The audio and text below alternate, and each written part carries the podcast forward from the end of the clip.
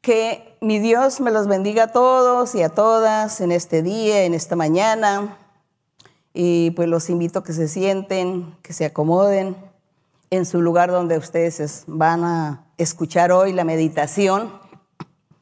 Hoy vamos a estar muy atentos a la meditación de la palabra del Señor, a hablar de Dios, a hablar de la Biblia.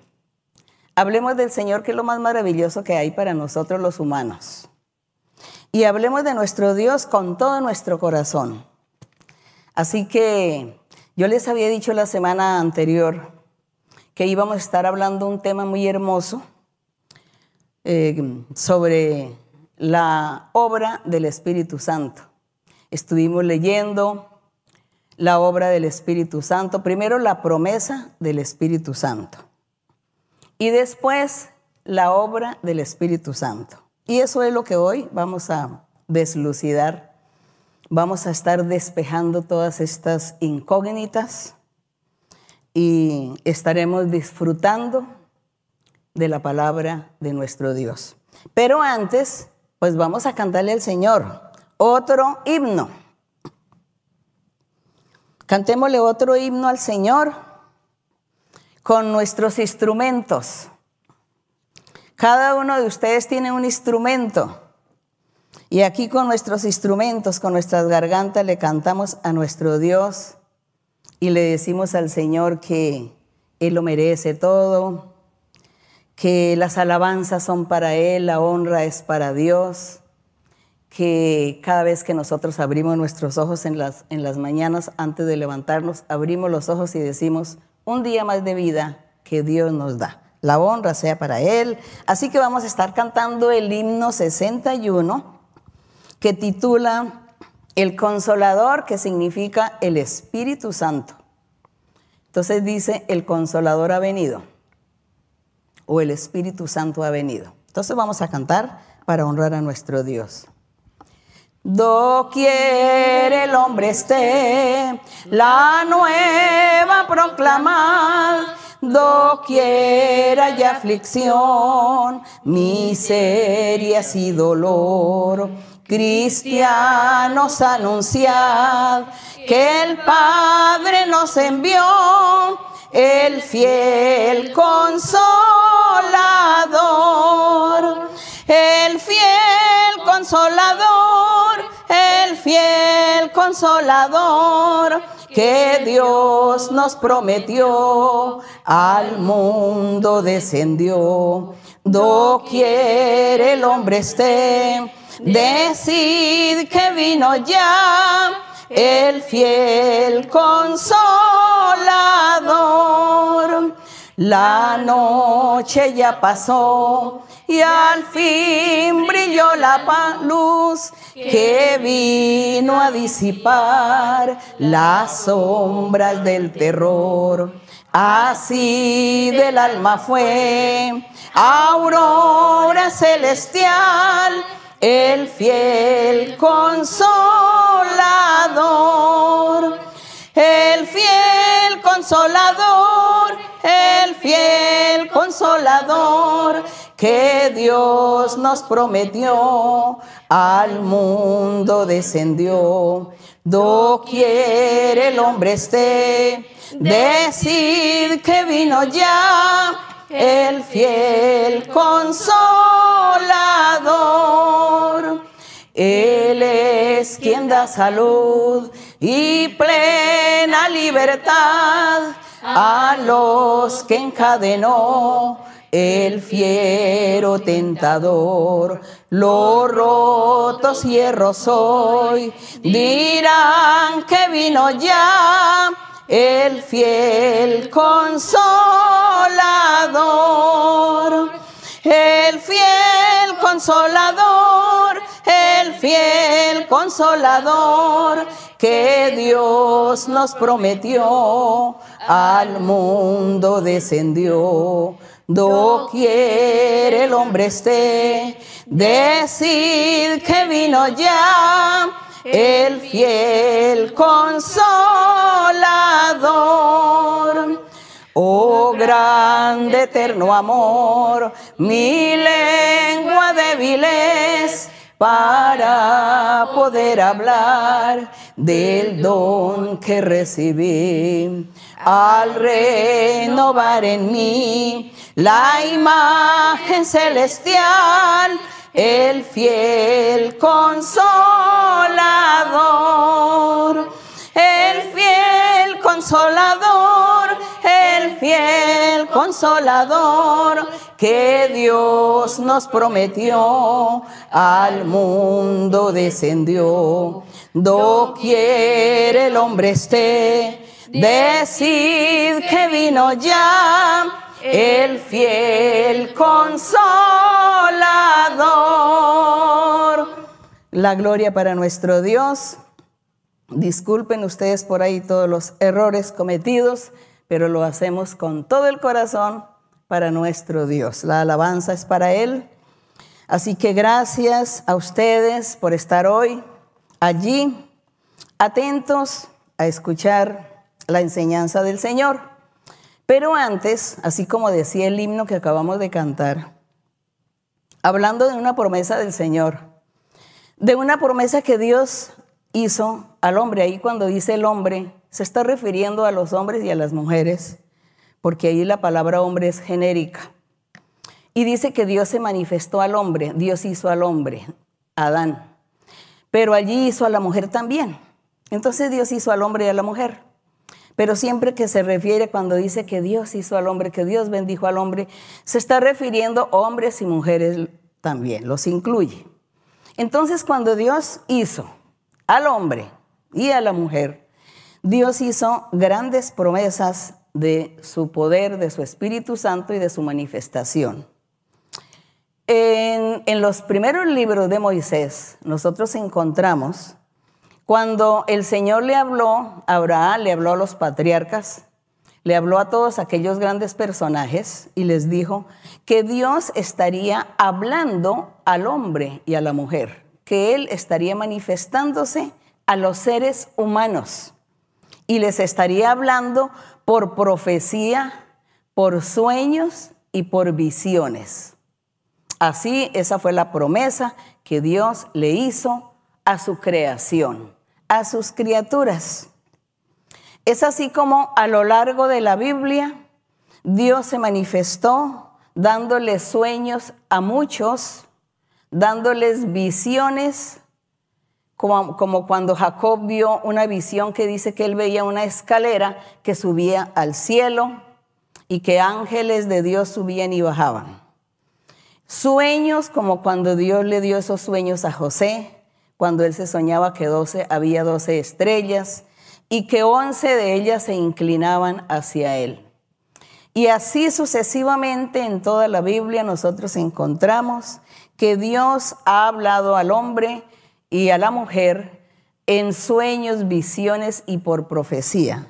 Dios puso sus profetas también para hablarle a los seres humanos, para enseñarles el camino que lleva a vida eterna, para enseñarles el camino de la perfección, para que ellos vivieran la vida recta y perfecta delante de Dios, que era lo que Dios quería o fue lo que Dios quiso siempre.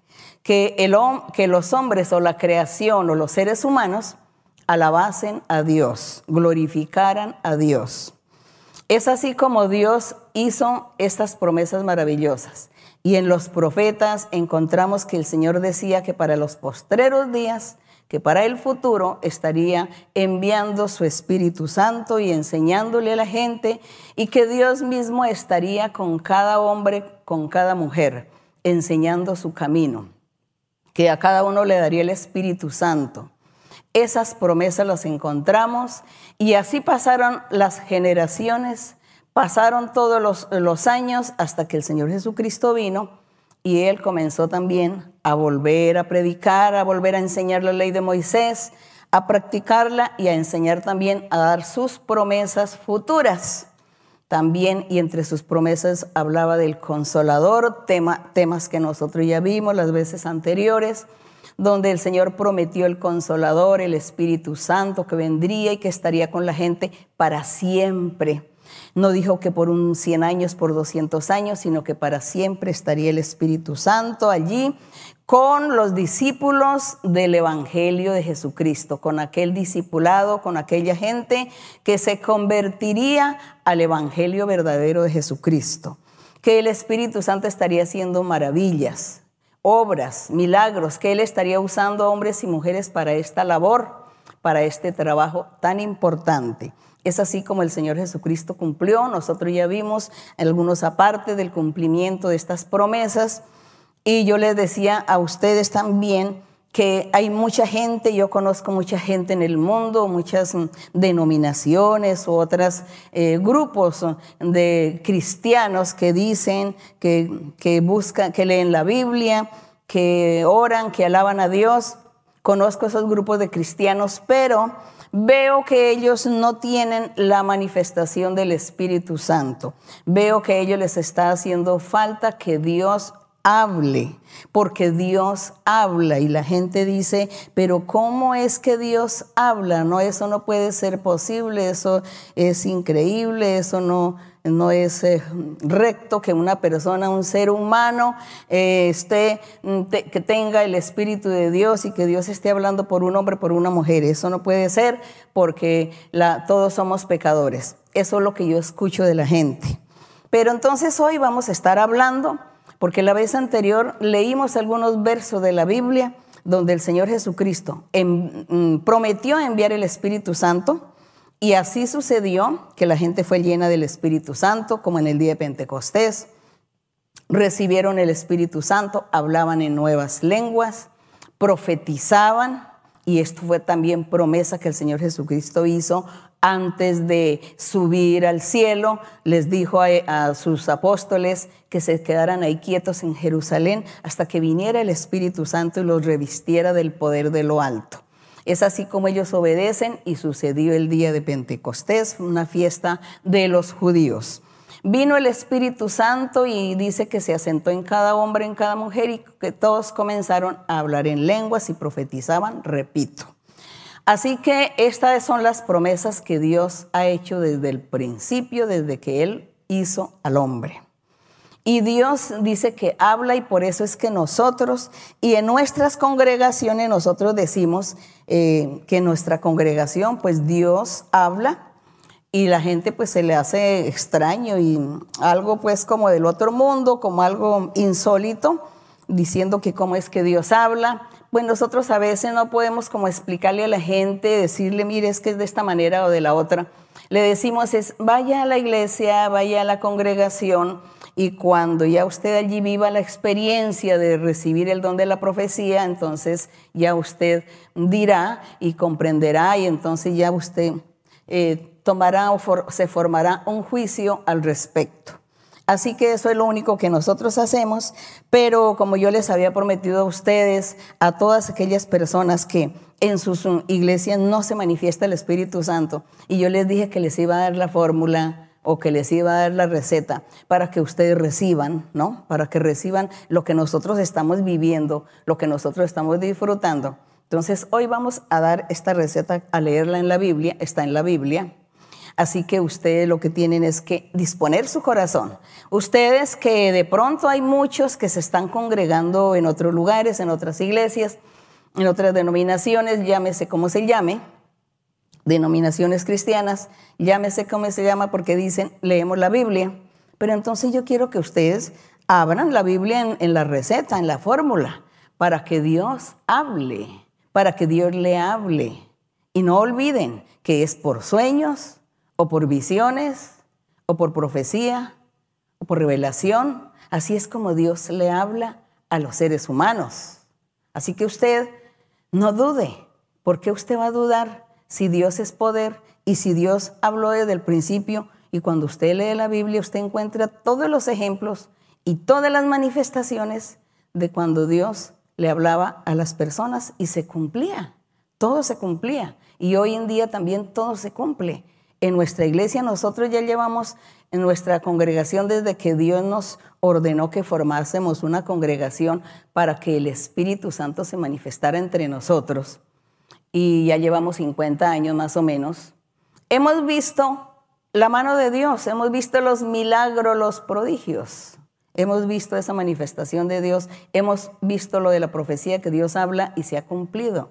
Entonces nosotros no podemos dudar ni ser egoístas. Entonces ustedes también yo creo que van a recibir si tienen el corazón humilde, sencillo para aceptar la palabra de Dios, para oír lo del Señor. Entonces el Señor les va a dar también a ustedes y les va a comprobar que Dios quiere darle a todo aquel que pide, que anhela, que desea. El Señor decía, el que llama, se le abrirá. El que pide, recibe. Así que hay que pedir. Su corazón, dispóngalo para que Dios entre a su corazón, para que el Espíritu Santo venga a su vida y se manifieste. Es eso, dejar el orgullo, la arrogancia, la rebeldía, dejar el fanatismo a un lado, quitar ese corazón cerrado de piedra y tener un corazón de carne dispuesto para nuestro Dios. Una vez que estemos leyendo estos versos que vamos a estar abriendo aquí en Juan, en el Evangelio de Juan, entonces aquí en el capítulo 16, abran ustedes así rápidamente el Evangelio de Juan, capítulo 16, que dice en el verso 7 y 8 y el 13. Dice el Señor Jesucristo, aquí estoy nuevamente como retomando lo que ya habíamos dado, pero es como para que nos ubiquemos en el contexto.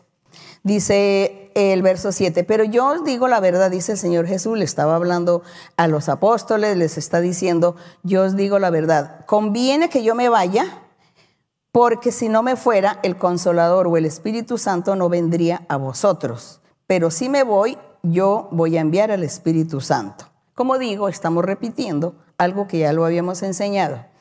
Y el Señor les decía a ellos, cuando el Espíritu Santo venga, convencerá al mundo de pecado, de justicia y de juicio.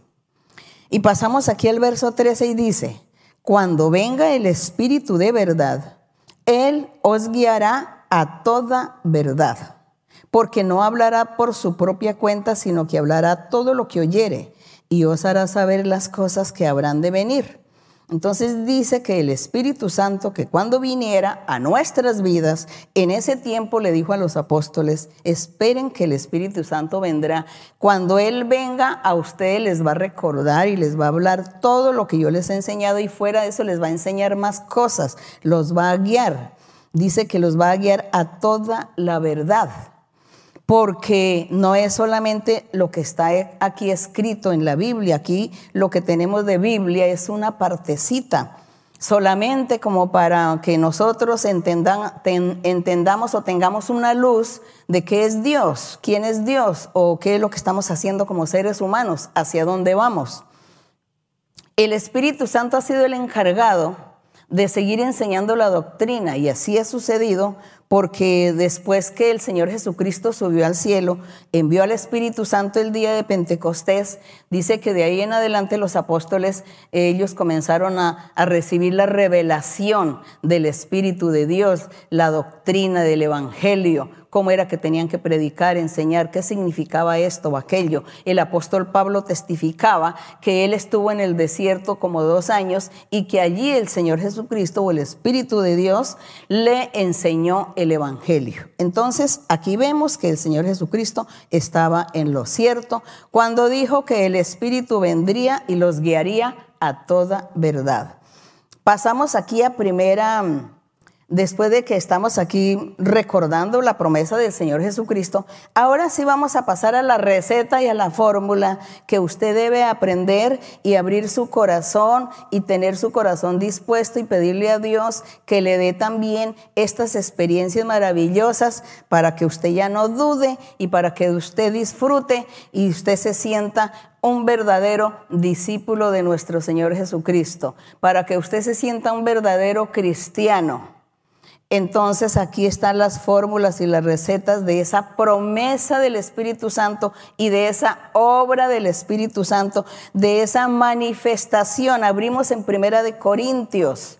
La manifestación del Espíritu Santo. Yo sé que para los hermanos y las hermanas que ya se congregan en la iglesia de Dios Ministerial de Jesucristo Internacional, ellos ya conocen toda esta doctrina, ellos ya conocen toda, eh, toda esta verdad, y, pero hoy yo estoy hablando de esto, quizá mm, reforzando la enseñanza para que todos mis hermanos y mis hermanas se vuelvan maestros y maestras de la palabra del Señor. Así que nada nos sobra, pero también estas enseñanzas van para todos aquellos los que preguntan que cómo hacemos nosotros para tener como 1.200 iglesias en el mundo en más de 60 países y que cómo hacemos para controlarlas, ¿Cómo hacemos para que estén todos unidos y que no haya las divisiones, las discrepancias, que no hayan esos conflictos y que se, cada uno se separa y que se va un grupito para un lado y forma una iglesia aparte? Después va el otro grupito y se va para allá porque no le gustó lo que el pastor predicó o porque le desagradó lo que eh, hizo la esposa del pastor o porque los creyentes no hicieron como él quería. Entonces se enojan, se forman conflictos, disensiones, incomprensiones en la congregación. Cada uno se va con su grupo para lugares diferentes a montar iglesias, a formar otra iglesia. Entonces lo toman y lo forman como un negocio. A Dios no le agradan estas cosas. Dios quiere el es que toda la gente, que todos los hombres y mujeres que estén congregados en uno, en el Señor, sean unidos. Pero ¿quién une? El Espíritu Santo es el que une. No es, mm, no es la gente, las habilidades de los seres humanos. Una persona, por más que tenga títulos y muchas habilidades para hablar, para convencer, que por, más que tenga todas estas cosas, no es capaz de ir a tener en unidad a los grupos, de tener en unidad los corazones de la gente, la forma conceptual de cada persona. Cada persona tiene su, su manera, sus criterios, se forma sus conceptos. Entonces, ¿quién va, qué ser humano va a poder controlar y va a poder convencer a todos a convertirlos en uno, en un solo concepto, en un solo criterio, en una sola manera de pensar? Eso es imposible, eso es difícil. Solamente el Espíritu de Dios, el Espíritu Santo, el consolador que el Señor Jesucristo envió a la tierra, para que estuviese con todos los creyentes o los discípulos o los seguidores de Cristo Jesús en su evangelio verdadero, para que ellos fueran guiados, orientados y apoyados por el Espíritu del Señor, para que haya esa unidad del Espíritu, para que así se diga, un solo Espíritu, una sola fe, un solo Señor, un solo bautismo, un solo evangelio. Es eso el Espíritu Santo. Por eso nosotros tenemos que dejarnos guiar por el Espíritu del Señor. Dejémonos guiar por el Espíritu de Dios.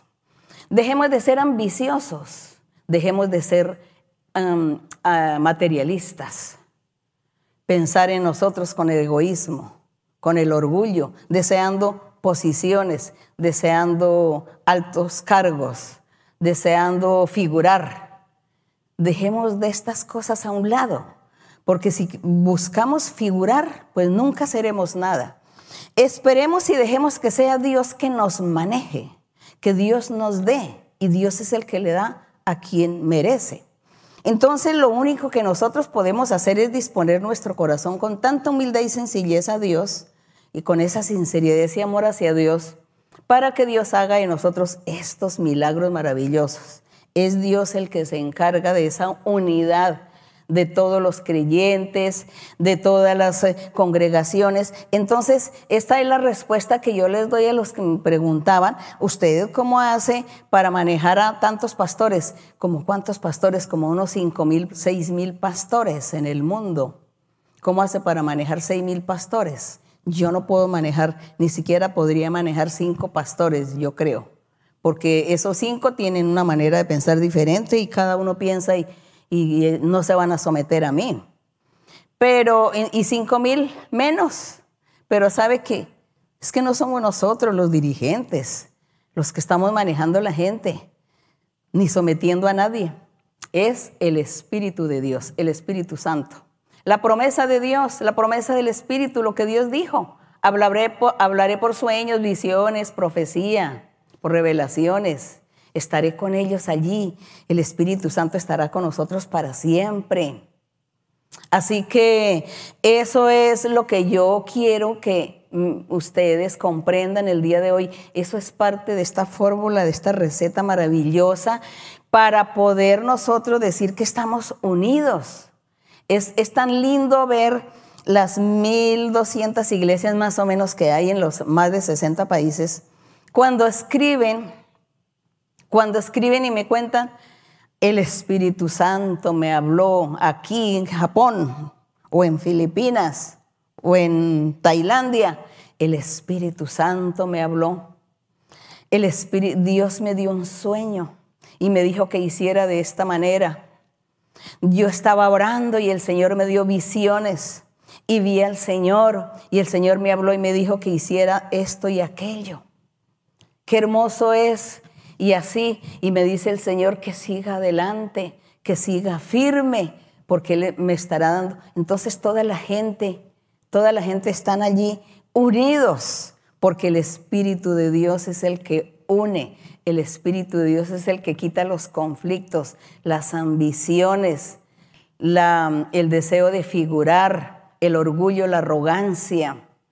Todo eso lo quita es Dios. Entonces Dios comienza a reinar es que eso es lo que queremos, que Dios reine en nuestras vidas, en nuestros corazones, a nivel mundial, y que Dios nos liberte y nos quite esa tendencia pecaminosa que nos liberte de tantos males que está quejando a la humanidad, al mundo. Mire cuántos problemas, conflictos, eh, brujerías, por ejemplo, tanta brujería, tanta hechicería que abunda en el mundo, en todas partes.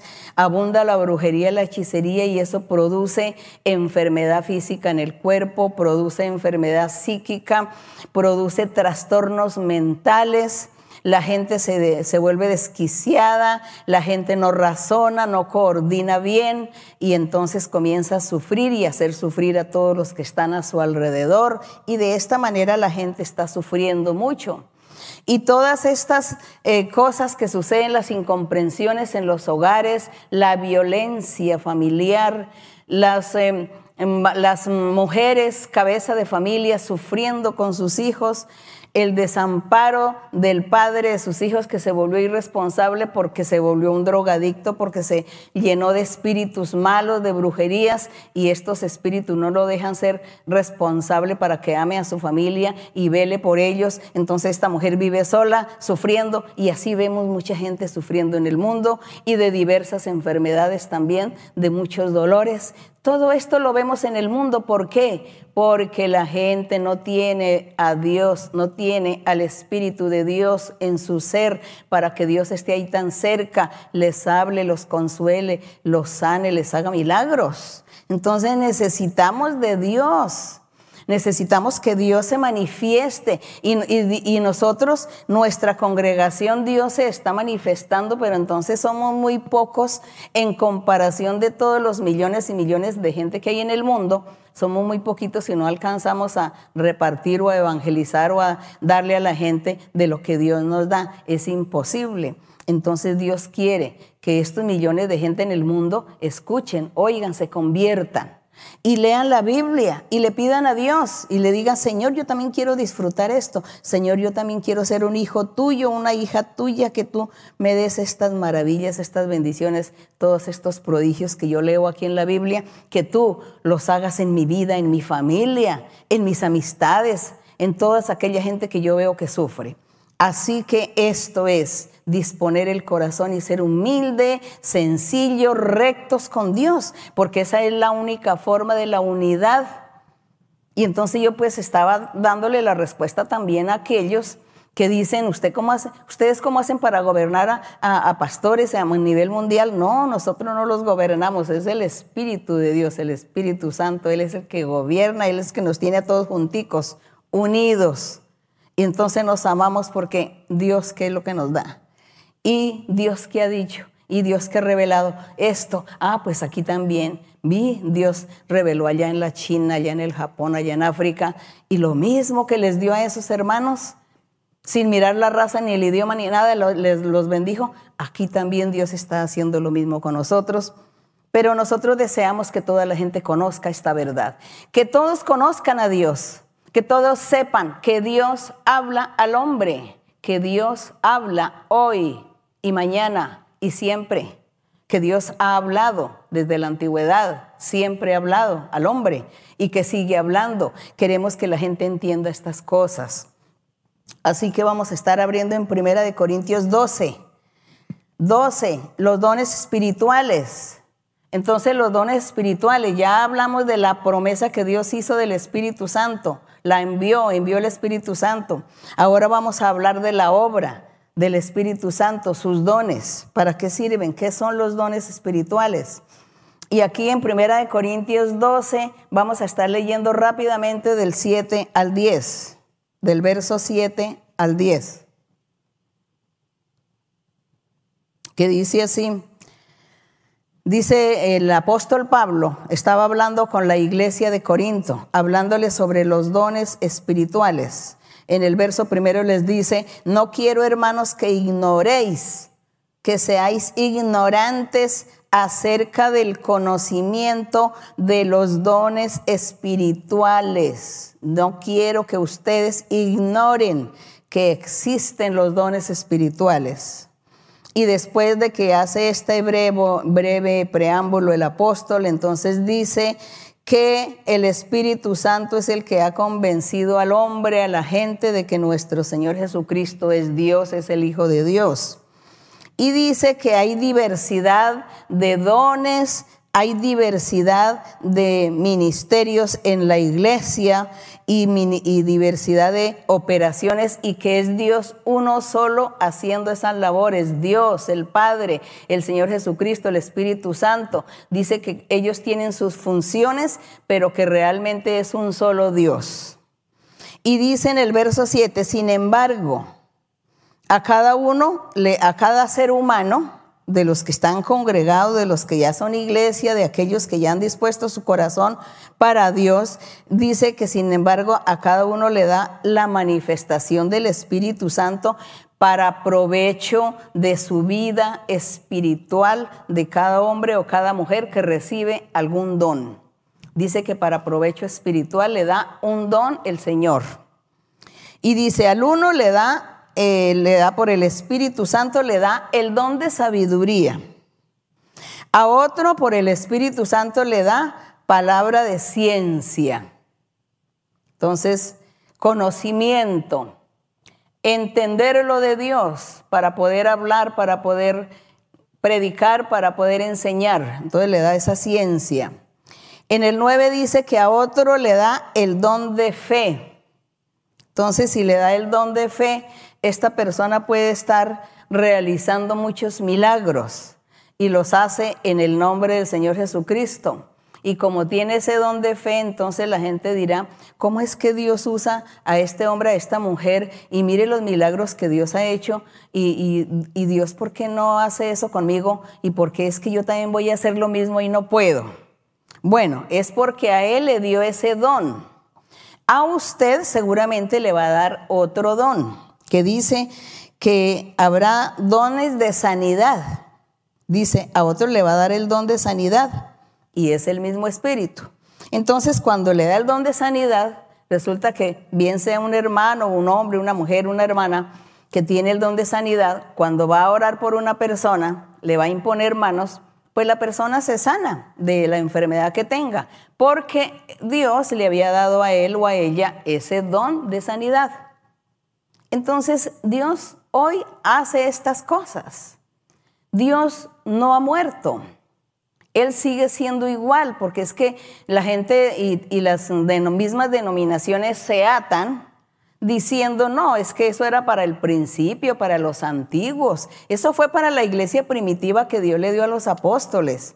Hoy en día no, pues ustedes están engañando Abran los ojos, no se dejen engañar de su propio conocimiento falso. Abran los ojos, lean la Biblia y miren lo que les estoy enseñando. Les estoy dando la fórmula, la receta, para que ustedes entiendan por qué nosotros, nuestra iglesia, está en todo el mundo casi, porque ya en 102 países hay grupos ya, y la iglesia establecida en 60 y la gente está ahí feliz y contenta recibiendo los dones espirituales y Dios manifestándose con los milagros, con las señales, con todas estas maravillas. En estos días el Señor ha hecho sanidad del coronavirus a mucha gente, a muchos los ha sanado, a muchos. Ha sanado del cáncer, ha sanado, ha librado de la muerte a algunos que no quieren morir todavía, entonces Dios les ha dado oportunidad de vida. Y así esas cosas Dios ha hecho. Entonces ustedes no, no se enseguezcan, abran sus ojos y díganle a Dios, yo quiero, Señor, yo también quiero, y verá que Dios les va a dar. Dios les va a dar porque Dios es Dios de todos. Entonces dice aquí, estamos hablando de los dones espirituales para que a ustedes les quede claro. Y dice, a otro le da el, el don de hacer milagros. Nosotros lo hemos visto en nuestra iglesia. Nosotros ya conocemos qué es ese don de milagros. Ya hemos visto personas que Dios las usa para hacer milagros. Y dice que a otro le da profecía. Y les cuento que en nuestra iglesia, pues abunda mucho el don de la profecía. Y la gente entra a la iglesia, los que van por primera vez, y el Señor una hermana que tiene el don de la profecía o un hermano que tiene el don, le impone manos y le da profecía y esta persona llora porque Dios le habló los secretos de su corazón, le habló de su vida íntima y esta persona llora porque Dios la quebranta y dice, sí, Dios está aquí con ustedes, Dios está en esta iglesia porque me dijo todo lo que yo tenía en secreto, que nadie lo sabía sino solo yo. Y ahora me siento libertado porque siento que se me quitó una carga, siento que se me quitó una carga pesada. Había tristeza y amargura en mi ser y todo se ha desaparecido. Me siento con paz, me siento libertado, me siento feliz, me siento alegre. Yo quiero seguir viniendo a esta iglesia, yo quiero seguir congregándome aquí. Eso es lo que la gente expresa una vez que reciben la profecía porque no es solamente como dicen por allá algunas, algunas denominaciones cristianas que dicen que leen la Biblia, se atreven a juzgarnos a nosotros y a tildarnos de, de brujos o de endemoniados, diciendo de que lo que tenemos son espíritus engañosos y que es adivinación. Pues yo sí digo que la gente debe cuidar su, su, lengua, no hablar a la ligera y guardarse de lo que habla. ¿Saben por qué? Porque Dios está escuchando y viendo a todos. El que blasfeme, pues Dios lo castigará duramente. Entonces es mejor que no hablar. Cuando usted no conoce algo, desconoce las cosas, no juzgue, no hable la ligera, sino diga, bueno, yo voy a investigar primero. Después de que investigue, entonces sí entraré a juzgar, pero por ahora no voy a decir nada. Es mejor que no peque. Es mejor que no peque porque a veces hablamos a la ligera y pecamos delante de Dios. Entonces eso ha acontecido.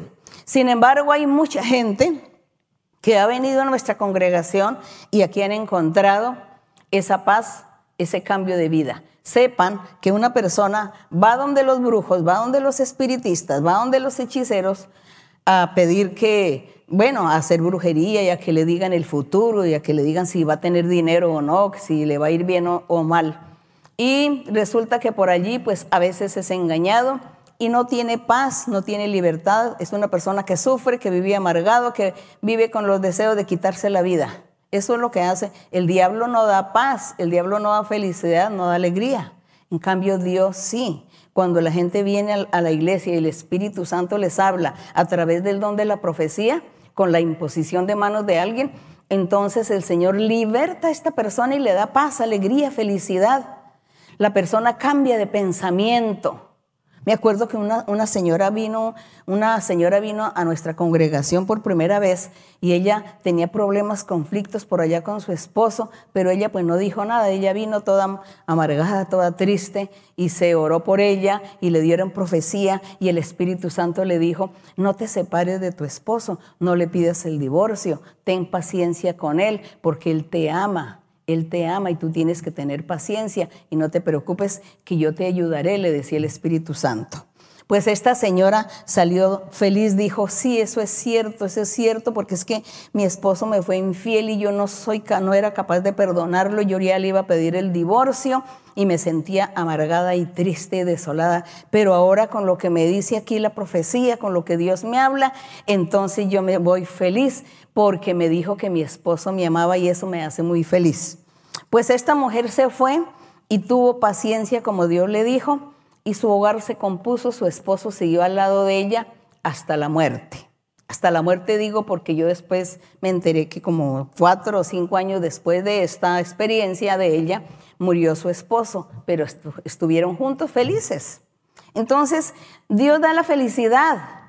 El diablo no da la felicidad, así que ¿por qué van a, decir que nosotros somos del diablo o demonios? No, nosotros lo que hacemos en nuestra iglesia es brindarle la paz a la gente y Dios les habla y les da la felicidad, la tranquilidad, la libertad, les quita el deseo de suicidarse y tienen un cambio de vida para bien. Eso es lo que hace nuestro Dios. Por eso nosotros estamos aquí con este Dios verdadero que habla. Dios habla hoy. Y aquí sigamos con los dones espirituales. Y dice que cuando Él le da los dones espirituales a una persona, entre el don de profecía, que estábamos aquí leyendo, dice que le da el don de la profecía, dice que a otro le da el, de, el don de hacer de discernimiento de espíritus. Discernimiento de espíritus es conocer si a usted le hicieron brujerías, hechicerías, entonces ese discernimiento, ese don de discernimiento que Dios le da a esa persona, le descubre que usted tiene espíritus malos en su cuerpo que lo están perjudicando y lo hacen infeliz. Entonces dice, venga, le impongo manos y oro por usted para que Dios lo liberte de esos espíritus que lo atormentan, que no lo dejan dormir, no lo dejan en paz porque usted tiene brujerías. Entonces, eso es el don de discernimiento, distinguir su comportamiento, distinguir lo malo que hay en usted y Dios entra a usar a esta persona que le dio ese don para que esta persona quede libre, para que usted quede libre de todo eso. Ese es el don de discernimiento. Dice que a otro le da el don de lenguas, de hablar muchas lenguas lenguas o dialectos o idiomas, pero esos idiomas no son los que conocemos de francés, alemán, inglés, em, holandés, italiano, portugués, no, no son esos idiomas. Son unas lenguas angelicales que nadie entiende. Un hombre y una mujer, uno de los hermanos de la iglesia, han recibido mucho este don de lenguas. Hablan en lenguas, pero la persona no entiende lo que está hablando, porque son lenguas angelicales pero el Espíritu Santo está permitiendo que la persona se sienta feliz, libertada, alegre, alabando a Dios. Y de paso, el Espíritu Santo está alabando a Dios en medio de esas lenguas, de ese dialecto. Dios lo entiende. Pero ¿por qué esa alabanza es para Dios? ¿Pero por qué Dios lo hace? Porque el corazón de esta persona estaba dispuesto y por eso Dios le dio ese don. Entonces, habla en lenguas para alabar, para glorificar a Dios.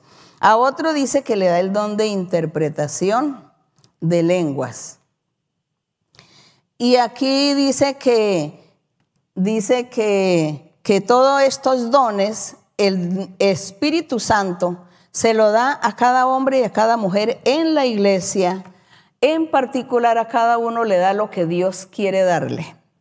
A una persona el Señor le puede dar muchos dones. A otro le puede dar un don o dos dones. Eso es como Dios quiera. Pero esa es la manifestación que nosotros tenemos aquí en nuestra congregación. Pasemos aquí a Primera de Corintios 14, el capítulo 14. La manifestación, aquí ya les estoy a ustedes leyendo la receta, la fórmula. Y como digo, a los hermanos de la iglesia, ustedes ya tienen la doctrina, ustedes tienen el conocimiento, aún ustedes viven las experiencias. Pero yo quiero que ustedes aprendan también para que le enseñen a otras personas. Porque ustedes viven la experiencia, pero a veces uno tiene la forma o la manera de enseñar.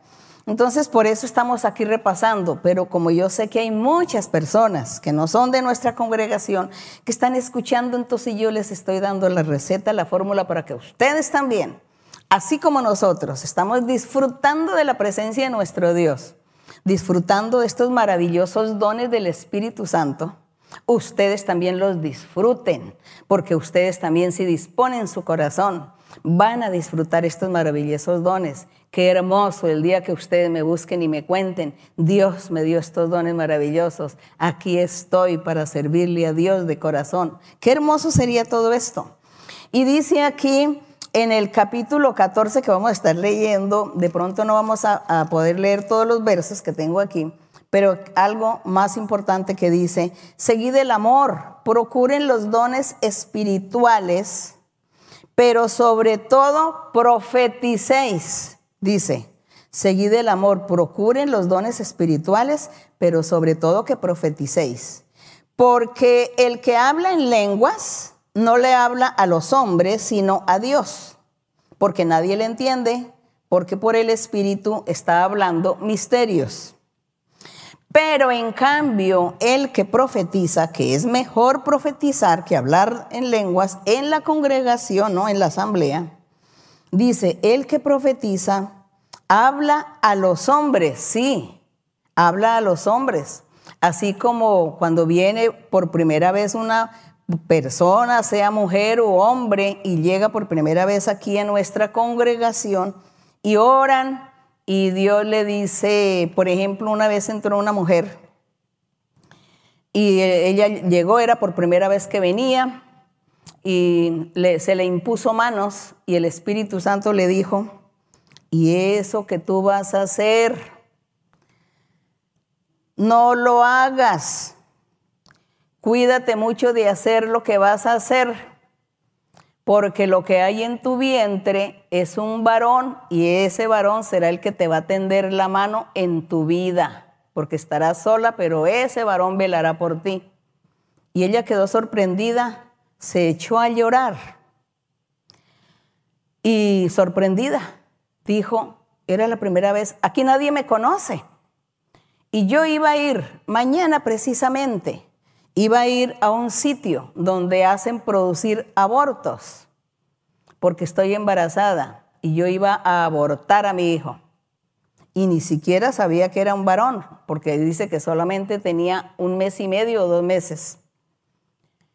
Entonces ella dijo, pues ya no voy a abortar, porque aquí Dios me está diciendo que no lo haga. Y ella obedeció y ella no, no, no hizo esto de abortar a su hijo sino que ella ya después siguió viniendo a nuestra congregación porque le gustó mucho, porque quedó enamorada de que Dios le hubiera dicho estas cosas. Y ella siguió y entonces yo ya pues eh, comencé como a mirarle su vida al final. Y sí, efectivamente tuvo su hijo varón, efectivamente él creció, efectivamente ella fue abandonada por su varón y su hijo es, fue el que veló por ella siempre. Ella ya murió pero su hijo veló por ella toda su vida. Él era el que estaba ahí atento a darle su comida, todo lo que ella necesitara. Qué bonito es, qué hermoso es. Eso es el don de la profecía. Eso es lo que dice aquí, que es mejor profetizar porque el que profetiza habla a los hombres para, a los hombres para edificar. Dice que sirve para edificarlo, para exhortarlo o enseñarle el camino recto a seguir y para consolarlo para consolarlo como esta mujer fue consolada. Ella se sintió mal porque era una madre soltera y dijo, yo embarazada y con un hijo, no, no debe ser así, voy a abortar. Pero el Señor la consoló, le dijo, no lo hagas, porque es un hijo varón lo que tendrás y Él será el que te va a apoyar y te va a sustentar en tu vida. Esa es una consolación, no vas a estar sola, nada te faltará en la vida, lo tendrás a Él. Esa es la consolación que el Espíritu Santo da y dice que la profecía es para eso, para edificar, exhortar y consolar. ¿Edificar cómo? Esta mujer quedó edificada su vida espiritual, porque esta mujer dijo, pues de ahora en adelante yo vengo a esta iglesia, me voy a quedar en esta iglesia. Eso se llama edificarse. Cambió de opinión, se apartó del mal, se aparta del pecado, del pecado, comienza a vivir una vida nueva, una vida recta en el Señor, comienza a tener felicidad, gozo en su ser. Eso se llama la edificación. Entonces dice, edificación. Y la exhortación que, el Señor le dio, le dijo, no hagas eso que vas a hacer, no lo hagas. Yo te voy a enseñar algo mejor y te enseñaré que ese ser va a ser tu bendición y tú nada te va a faltar en la vida. Ahí el Señor la estaba exhortando. Y luego la consolación, efectivamente, ya ella saber su futuro, ya cómo iba a ser, que no, iba, no se iba a morir de hambre ni iba a estar sola, que su hijo era el que iba a estar velando por ella. Eso es la profecía. El que profetiza aquí en el verso 3, primera de Corintios 14, 3, el que profetiza habla a los hombres para edificarse, exhortación y consolación. Bien, entonces dice que el que habla en lenguas, que él se edifica el mismo, pero el que profetiza edifica a toda la iglesia. Eso es la verdad. El don de la profecía es para la edificación de toda la iglesia. Entonces sucede que por eso cuando ustedes dicen, ¿cómo, ustedes preguntaban, mm, ¿y ustedes cómo hacen para manejar tantos pastores que se sometan a ustedes, que se sujeten? Porque es que yo tengo una iglesia de, yo tengo una iglesia de 400 personas y yo no soy capaz de que se sometan a mí, de que me, se me sujeten. Eso se me forman unas divisiones, unos conflictos, unos pleitos. Se van, forman iglesia aparte, se le hacen grupos y se ponen todos rebeldes y todos contra mí. Me decía esa vez ese predicador o ese pastor de esa, una iglesia X. Entonces dice, ¿ustedes cómo hacen? Entonces aquí estoy dando la receta, la fórmula, el Espíritu Santo. Y dice que la profecía sirve para edificar, aquí en el verso 4. El que habla en lenguas extrañas dice, se edifica a sí mismo, pero el que profetiza, que es lo más importante, edifica a la iglesia.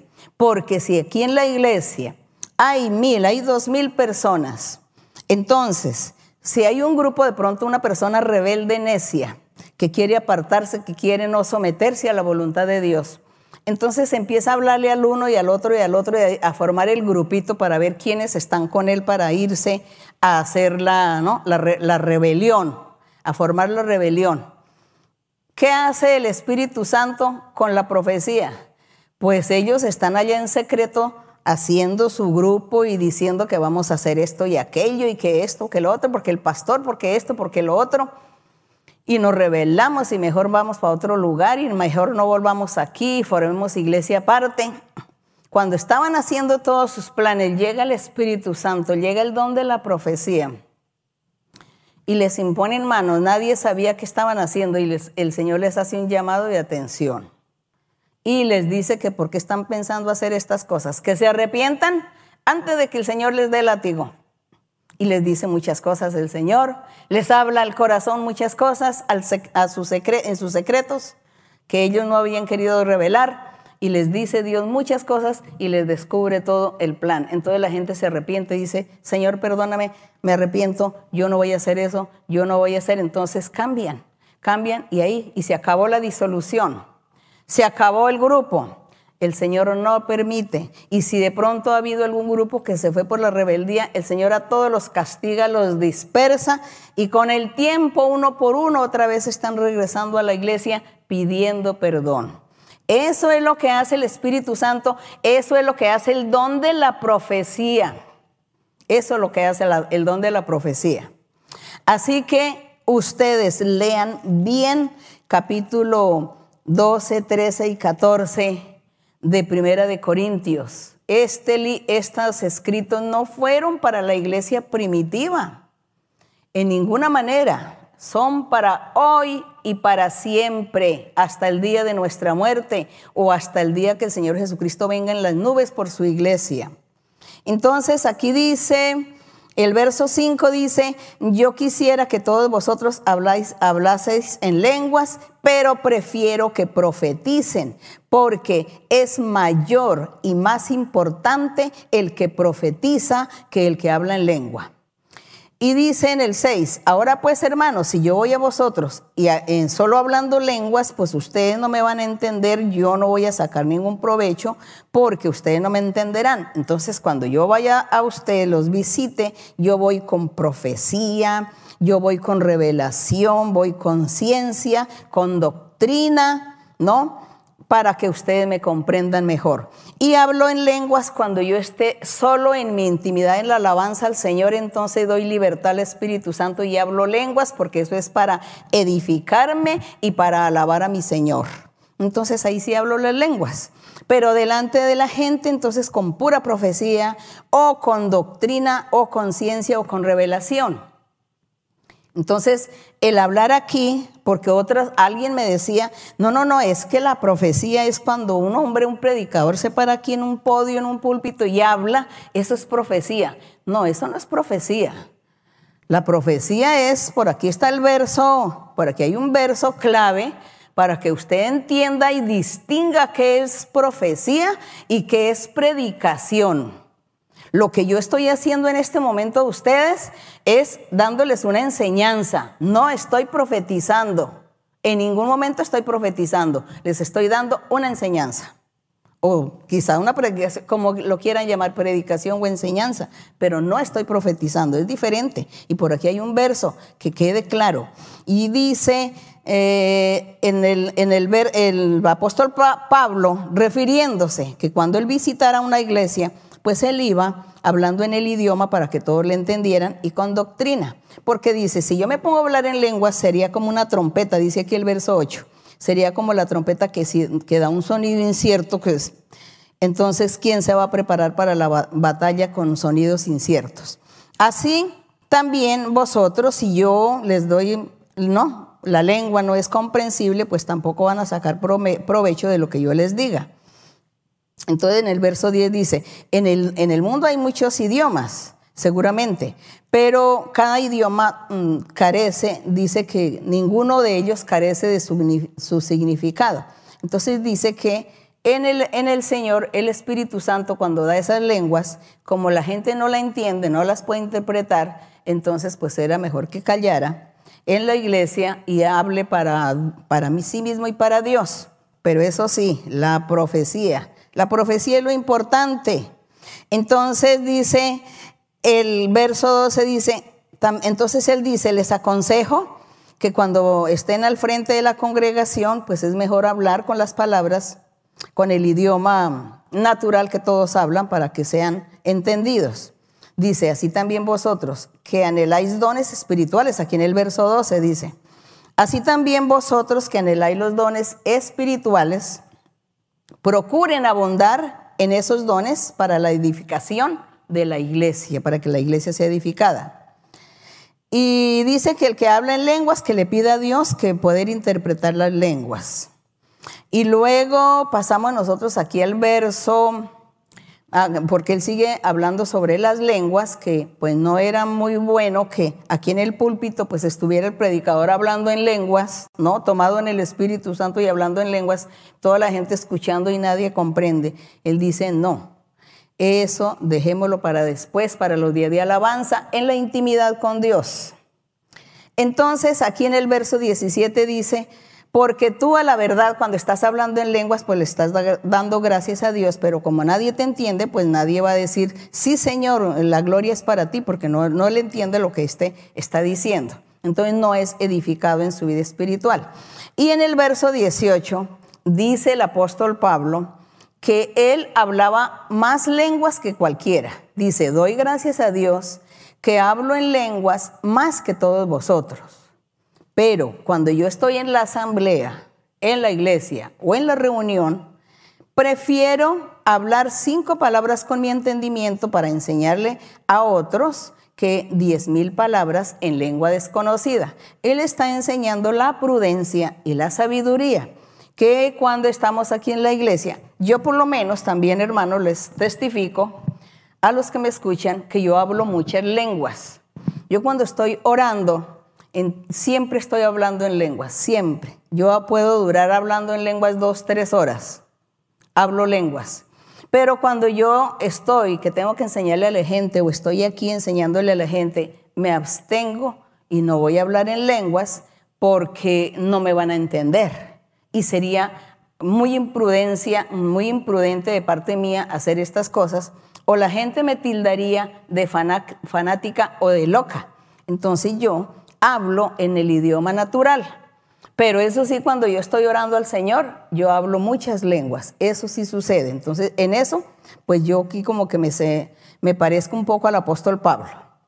Entonces dice aquí, mm, entonces dice el apóstol que el, que el Señor, que nuestro Dios, dice que nuestro Dios hizo una promesa maravillosa en, el libro del profeta Isaías, ¿no? En Isaías 28, 11, que Dios le dijo al pueblo de Israel, a través del profeta Isaías, le dijo, en la ley está escrito, dice, en otras lenguas y con otros labios hablaré a este pueblo y ni aun así me oirán, dice el Señor. Y eso es cierto, porque dice que en otras lenguas, dice, así que en el verso 22, así que las lenguas son por señal, no a los creyentes del Evangelio, sino a los incrédulos. Es decir, que las personas en la iglesia que hablan en lenguas, los incrédulos, cuando escuchen hablar esas lenguas o cuando a usted mismo le suceda esa experiencia de que resultó hablando en lenguas, usted va a creer en el Señor y va a decir, sí, esta es la iglesia de donde yo debo estar porque aquí se manifiesta Dios, porque el Señor me dio unas lenguas y yo no las puedo evitar. Yo no puedo evitar hablar estas lenguas cuando estoy orando o cuando estoy alabando a Dios. Entonces significa que Dios está aquí. Y dice que esas lenguas Dios las dio por señal al mundo, a la gente, porque el Señor Jesucristo cuando le dijo a los apóstoles, quédense en Jerusalén porque ustedes tienen que recibir el Espíritu Santo. Y la señal es que hablarán otras lenguas y sobre los enfermos pondrán sus manos y sanarán y van a hacer prodigios, milagros. Esa es la señal. Cuando eso suceda en sus vidas, ustedes deben decir, aquí está Dios, porque esa es la señal que Dios le dio a hombres y a mujeres para que entiendan, sepan y crean que Dios está ahí manifestando. Entonces es la señal porque todo hoy en día la gente dice, deme una señal o un comprobante para yo creerle a usted lo que me está diciendo. Entonces, para todo tiene que haber un comprobante. Y el Señor dio señales, las lenguas. Así que usted seguramente un día primero va a resultar hablando en lenguas. Cuando usted comience a pedirle a Dios estas bendiciones, estos dones espirituales, el día de hoy, en su congregación, y si usted es sincero, pues seguro Dios lo que primero le va a dar son las lenguas para que usted crea. Y después de las lenguas, entonces ya viene el resto de los dones. Entonces dice que las lenguas es señal al, al, incrédulo. Dice, la profecía es una señal que Dios le dio a los creyentes. Entonces, por eso nosotros en nuestra congregación, en la Iglesia de Dios Ministerial de Jesucristo Internacional, nosotros decimos que nosotros somos de Dios, que nosotros alabamos a Dios y seguimos al Dios verdadero, porque en nuestra congregación está el don de la profecía. Y hemos ya en 50 años, hemos comprobado una y miles de veces que la profecía que Dios le ha hablado a toda la gente se ha cumplido se cumple y se está cumpliendo y se seguirá cumpliendo. Por eso nosotros estamos seguros que esta es la obra de Dios, esta es una congregación de Dios. Nosotros estamos aquí y Dios está manifestando entre, manifestándose entre nosotros. Y si ustedes quieren también la manifestación, busquen dispónganse, acepten, ya no duden, ya no digan que era para la época apostólica, ya no digan que eso es mentira, que eso no se puede, ya no digan que el que se paró aquí a dar un sermón está profetizando, eso es mentira. El don de la profecía es algo muy diferente. Dios lo da y la persona hay que imponerle manos para que la comience a surgir la profecía. Y también Dios en el, Evangelio, el Señor nos prometió, mm, aparte de los dones espirituales, nos prometió también que estaría levantando profetas, apóstoles, evangelistas, maestros, estaría levantando en su iglesia para que salgan por el mundo a predicar y profetas también. Entonces el profeta de pronto es el único que no necesita imponer manos para dar una profecía. Profeta solamente va caminando por la calle y de pronto se encontró algún creyente. El creyente está mm, desesperado, viviendo una tribulación, algo difícil y le dice, mire, estoy sufriendo esto tal. Y Dios respalda al profeta en ese momento y el profeta le habla y le dice, vete en paz, que Dios te va a ayudar a solucionar el problema y ya tu problema está solucionado, sigue adelante. Entonces la persona se va y se da cuenta que Dios que lo escuchó y que el problema se acabó. Claro, el profeta del Señor habló y Dios lo respaldó. Esa es la diferencia. Pero el don de la profecía, aquí en la congregación que Dios le da a hombres y a mujeres, es acá en la congregación la imposición de manos y profetizar. Señal para la iglesia, señal para saber que Dios está con nosotros.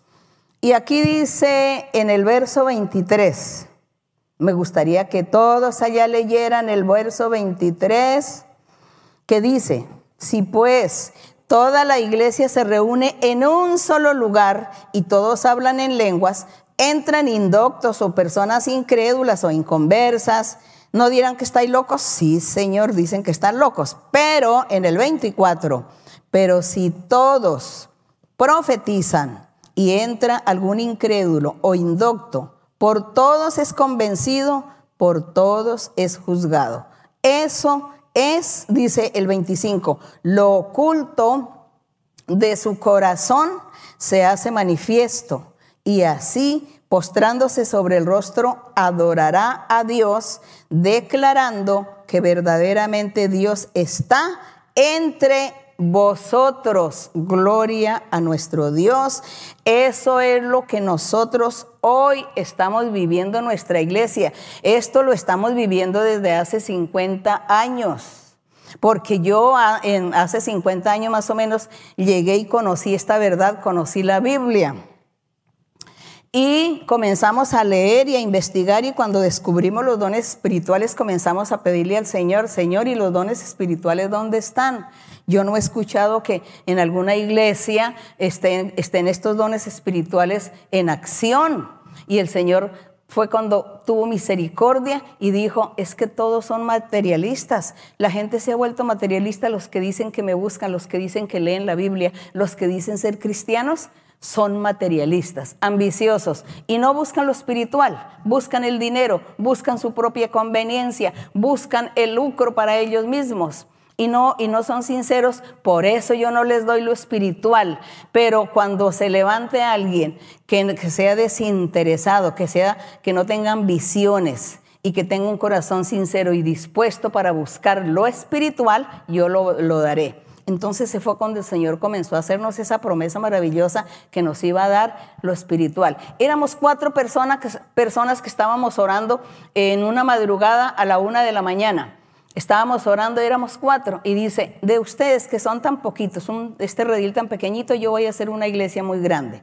Aquí en Colombia y en todo el mundo, sigan adelante, que yo los voy a respaldar, voy a estar con ustedes, les voy a dar de los dones espirituales, les voy a dar las bendiciones, les voy a dar todo, les voy a dar el dinero para evangelizar en, el mundo, les voy a dar todo y ustedes no van a necesitar pedirle a nadie entonces nosotros obedecimos y el Señor comenzó a darnos visiones, sueños, profecía, comenzó a hablarnos el Señor. Qué maravilloso es hasta el día de hoy. Y hasta el día de hoy, que están todas las iglesias, gracias al Señor, en el mundo, entonces mucha gente de, mucha, de muchos idiomas y de muchas razas están conociendo esta maravillosa verdad. Por eso, esta es la receta. Esta es la receta aquí donde dice el 24 y el 25. Si todos profetizan, entra algún incrédulo o algún indocto, dice, por todos es convencido, por todos es juzgado, porque lo oculto de su corazón se hace manifiesto. Y así postrándose sobre el rostro, adorará a Dios diciendo que Dios está en medio de vosotros, en medio de nosotros. Por eso nosotros creemos que el Señor está con nosotros. Así que es la invitación para todos ustedes. Así que esta es la receta, esta es la fórmula para que usted también reciba, porque el Señor dijo, dijo, todo el que quiera, todo aquel que se disponga yo le daré.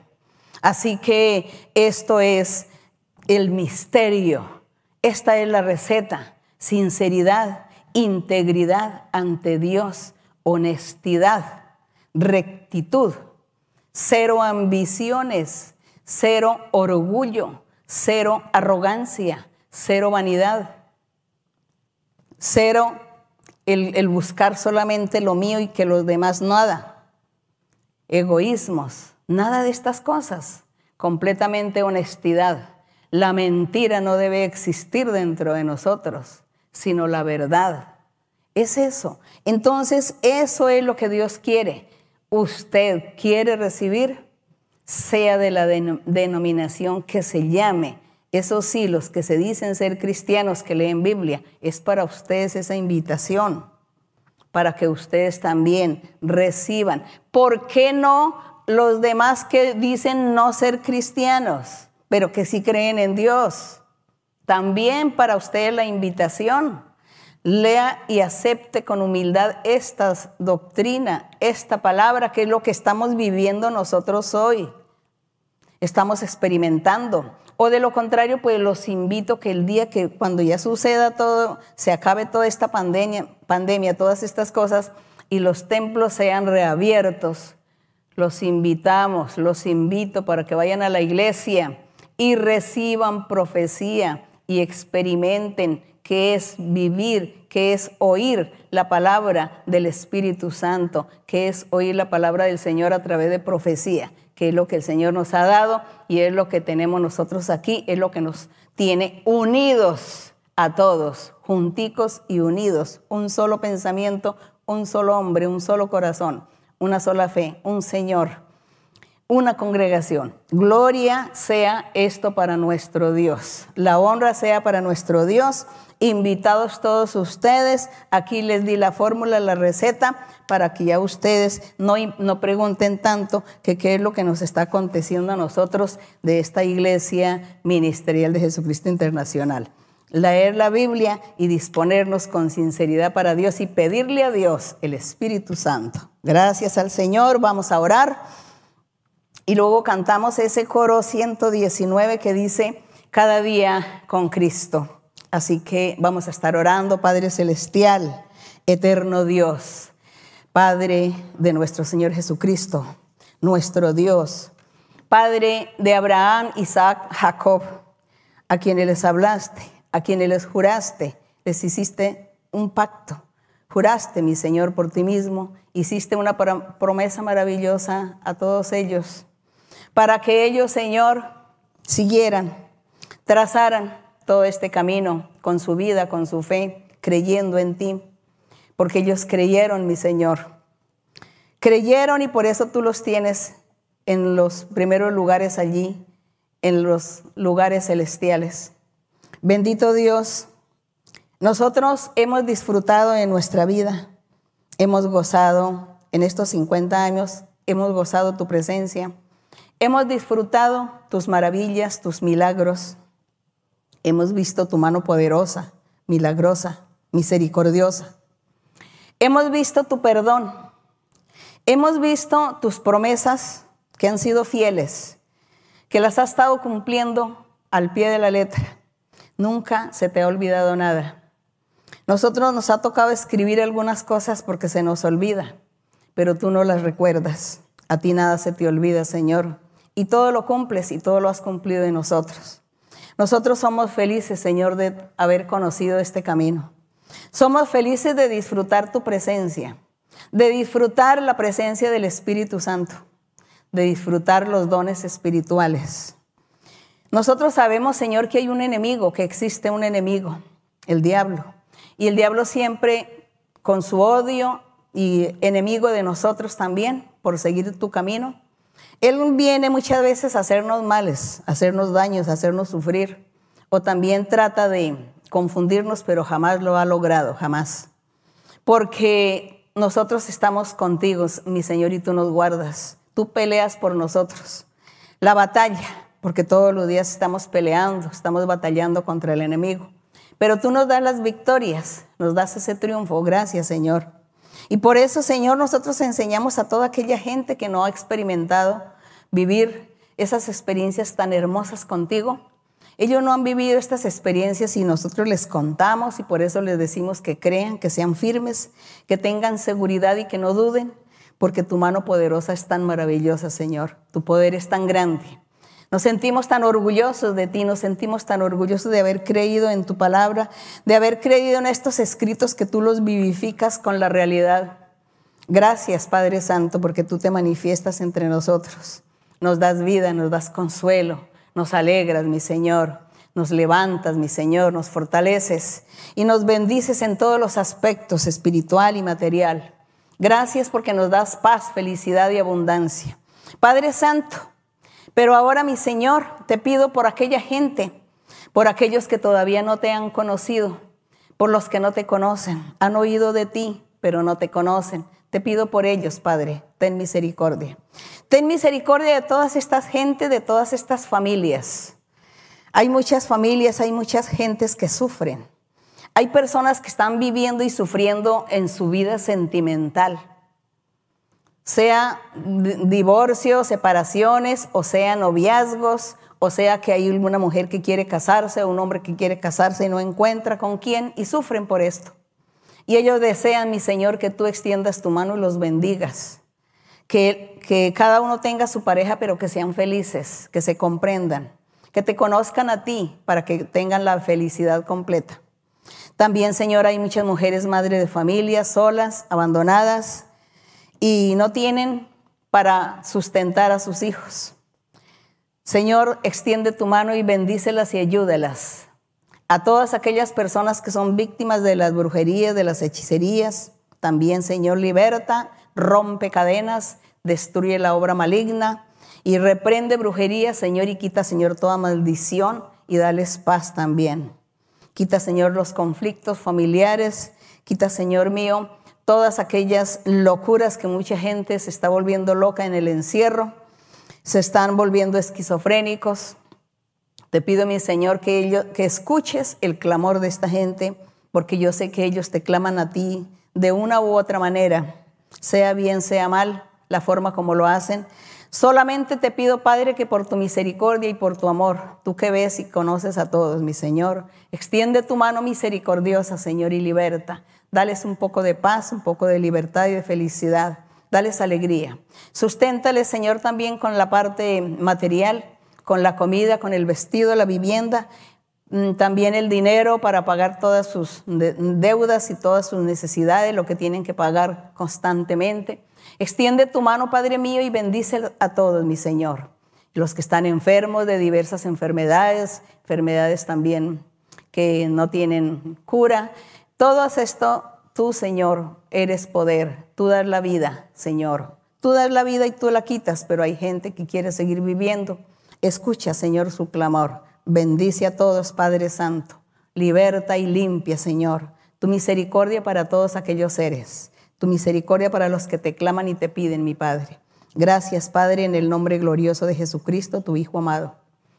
Gracias, Señor. Gracias por escucharnos. Gracias por mirarnos, Padre mío. En el nombre de Jesús, gloria y honra para ti, desde ahora y para siempre. Amén. Cada día con Cristo me llena de perfecta paz. Cada día con Cristo le amo más y más. Él me salva y guarda y sé que pronto volverá.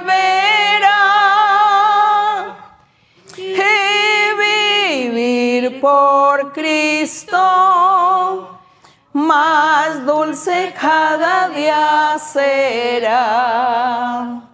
Cada día con Cristo me llena de perfecta paz. Cada día con Cristo le amo más y más. Él me salva y guarda pronto volverá y vivir con Cristo más dulce cada día será. Bendito el Señor, gracias mi Padre, gracias Señor en el nombre de Cristo Jesús, gracias. Muchas gracias. Que mi Dios me les bendiga, que Dios los guarde, los proteja y Dios escuche sus clamores, sus oraciones. Y cada vez que ustedes invoquen al Señor, Él esté atento para ustedes. Dios me les bendiga. Gracias.